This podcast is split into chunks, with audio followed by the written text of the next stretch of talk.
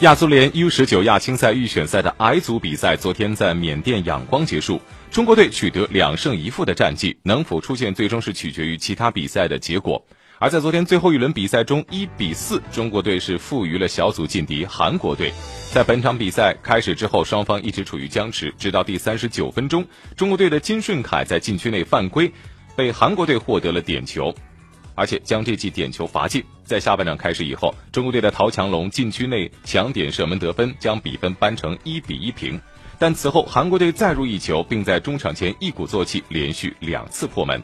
韩国队以三战全胜的成绩取得小组第一名，中国队名列小组第二。根据赛制，参加预选赛的全部十一个小组的头名球队、四个成绩最好的小组第二名球队以及东道主代表队一同跻身明年亚青赛的决赛圈。在所有小组第二当中，老挝、越南和也门积分比国青高，乌兹别克斯坦作为东道主获得一个名额。